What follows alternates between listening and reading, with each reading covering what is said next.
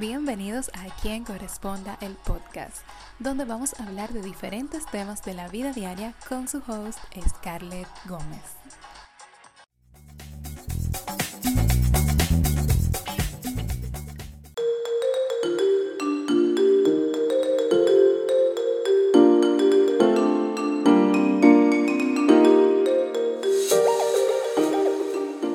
Bienvenidos al episodio número 10 un episodio súper especial.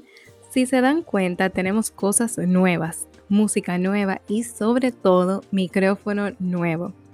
Para este episodio seguimos con los temas que me enviaron por Instagram y como pueden ver hablaremos de resiliencia. Cómo saber si somos resilientes, algo que también yo voy a aplicar en mí. La resiliencia es la capacidad que todos tenemos, pero no todos usamos para sobreponernos ante una adversidad, iniciar un nuevo desarrollo después de un suceso traumático, afrontar la adversidad saliendo fortalecidos de ella. Una persona resiliente es una persona fiel creyente del todo pasa por algo, lo que comentamos en el episodio 8, así que te invito a cruzar por allí si aún no lo has hecho. Esa persona resiliente utiliza esas situaciones para crecer y sacarle provecho.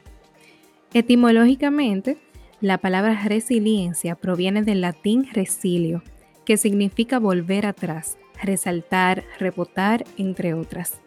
Entonces, ¿cómo sabemos si somos resilientes? La característica de la persona resiliente va a depender de cómo se construye su personalidad y de su entorno antes y después de esa situación o de ese trauma vamos a tomar lápiz y papel para tachar cuáles de las siguientes características tenemos.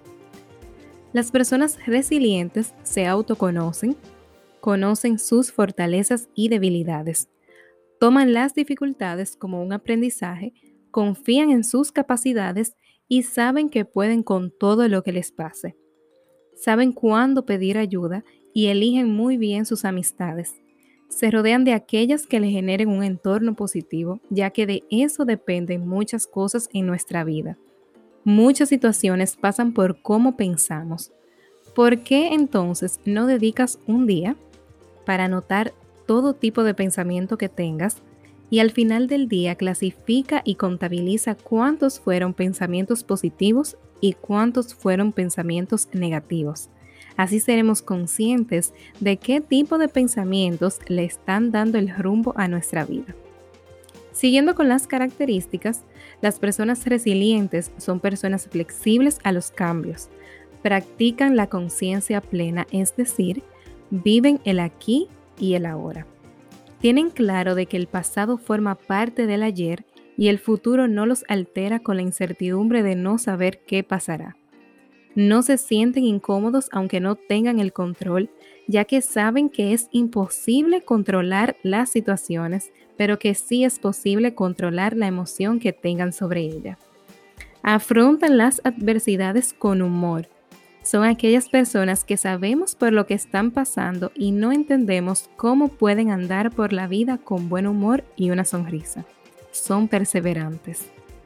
Algo que debemos saber es que las cosas malas nos hacen sentir mal, pero no por tanto tiempo como pensamos, ni con tanta adversidad. Tal vez estamos equivocados y las cosas no son tan malas como pensamos. Sabemos quién fue Nelson Mandela, sudafricano, abogado, activista contra la segregación racial, destacado por ser una persona que fue resiliente hasta más no poder, después de pasar 27 años encarcelado soportando injusticias, y cuando al fin logró salir no guardó rencores y cumplió su meta a la que siempre se mantuvo firme. Logró convertirse en presidente de su país y luchó por la igualdad y la eliminación de la discriminación hacia su raza. Promovió la reconciliación social. Eso nos hace ver que la resiliencia es cuestión de actitud. El sentirnos poderosos, capaces, aunque estemos hundidos, poner de nuestra parte, ser conscientes de que la vida no es dura, solo hay momentos difíciles. No es algo que hará que nuestros problemas desaparezcan, pero nos puede dar la capacidad de encontrar posibles soluciones. Entonces, ¿qué cosas podemos hacer para desarrollar esa capacidad de resiliencia?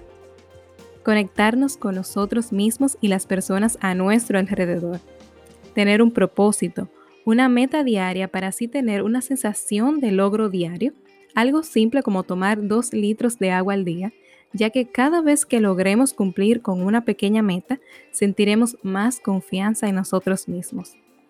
Aprender de las experiencias pasadas.